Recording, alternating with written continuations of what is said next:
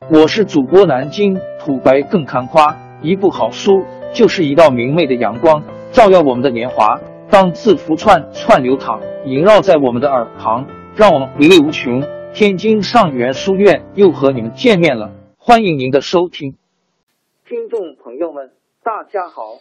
开讲前先打个小广告，作为主播，你们的关注和打赏是对我努力工作认可的结果。谢谢听众，天津上元书院、南京土白更堪夸主播最新专辑《平化祖国华夏上下五千年》终于上线了，一部宏伟巨作。我们的祖先以伟大的创造力、强大的生命力和巨大的凝聚力，世世代代繁衍生息，历尽磨难，从远古走到现在，从蒙昧走向文明。全书共计两百八十三回。作为播客，我劳动我所得，付费的有声书来了，你愿意为此花钱花时间吗？评话中华上下五千年专辑的进度更新按听众的关注和评论而定。喜马拉雅号 UID 七三二六四零二二，微信号 sh 八五七三零一四四。多多关注，多多打赏，谢谢大家，谢谢。下面正式开讲《评话中华上下五千年》专辑。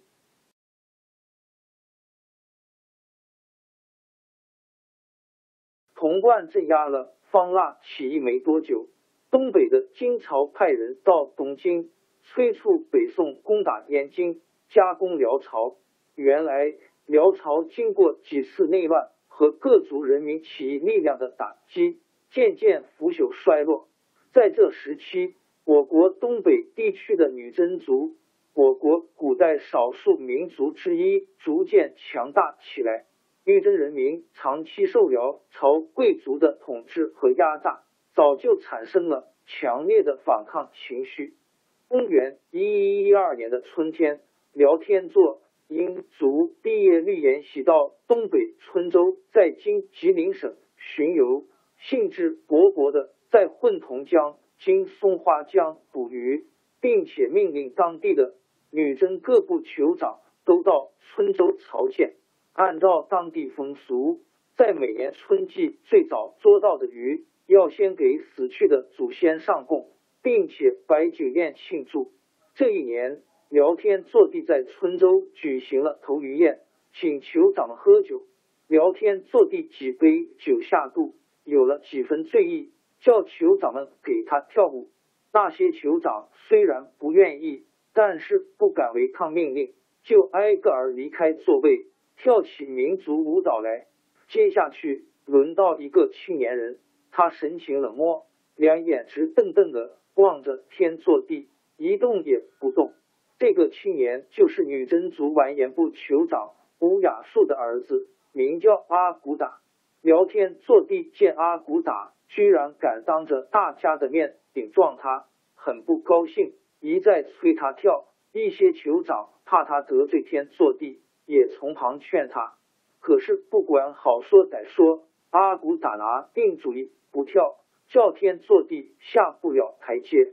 这场头玉宴闹得不欢而散，聊天坐地当场没法坐。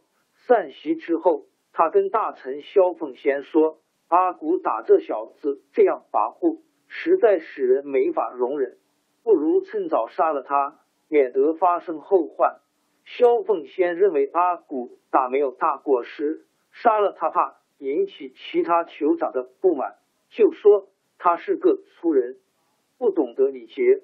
不值得跟他计较，就算他有什么野心，小小一个部落也成不了气候。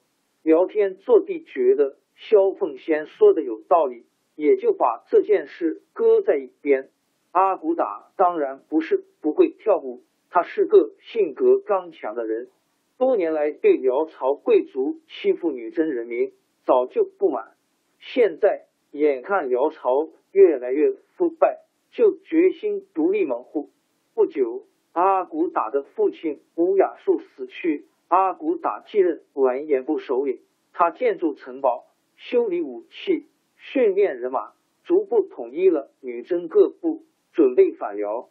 辽天坐地得知阿骨打备战，一面派使者到阿骨打那里去责问，一面调动河北几路人马到东北威胁阿骨打。对部下说：“现在辽人快要动手了，我们要先发制人，免得被动。”他集中女真各部骑兵二千五百人，亲自率领袭击辽朝。辽将没有准备，狼狈奔逃。辽天坐地得知消息，立刻派大军镇压。在混同江边，遭到阿骨打骑兵的痛击，女真兵乘胜追击，兵力发展到一万人。公元一一一五年。阿骨打在会宁（今黑龙江阿城南）正式称帝，国号大金，他就是金太祖。金太祖即位后，攻打辽朝东北重镇黄龙府（今吉林农安县）。辽天祚帝派了二十多万步兵、骑兵到东北去防守，被金兵打得大败，连武器、根据都丢得精光。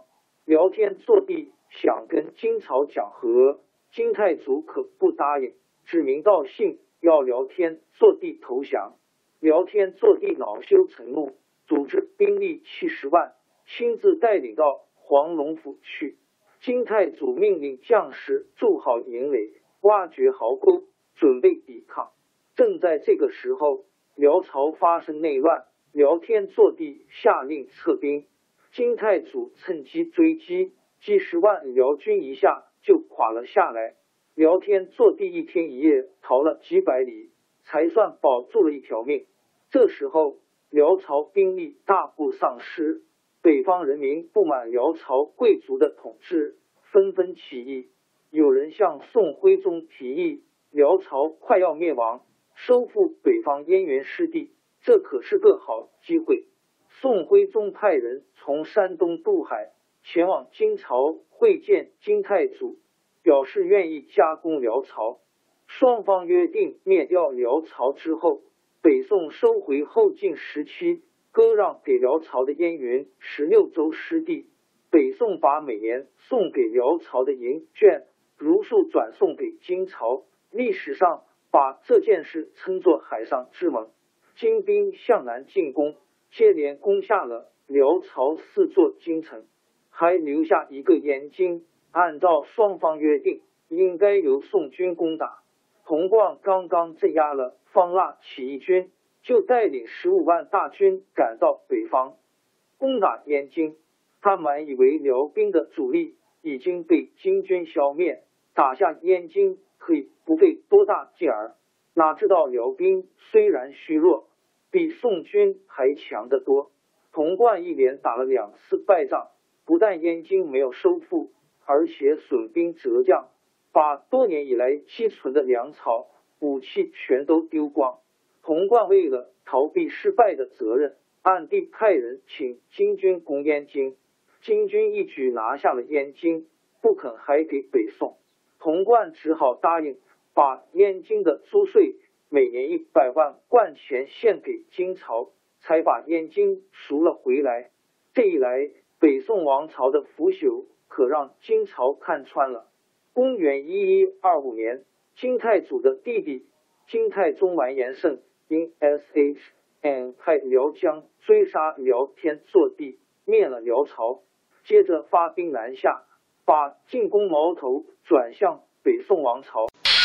王朝更迭，江山易主，世事山河都会变迁。其实我们无需不辞辛劳去追寻什么永远，活在当下，做每一件自己想做的事，去每一座和自己有缘的城市，看每一道动人心肠的风景，珍惜每一个擦肩的路人。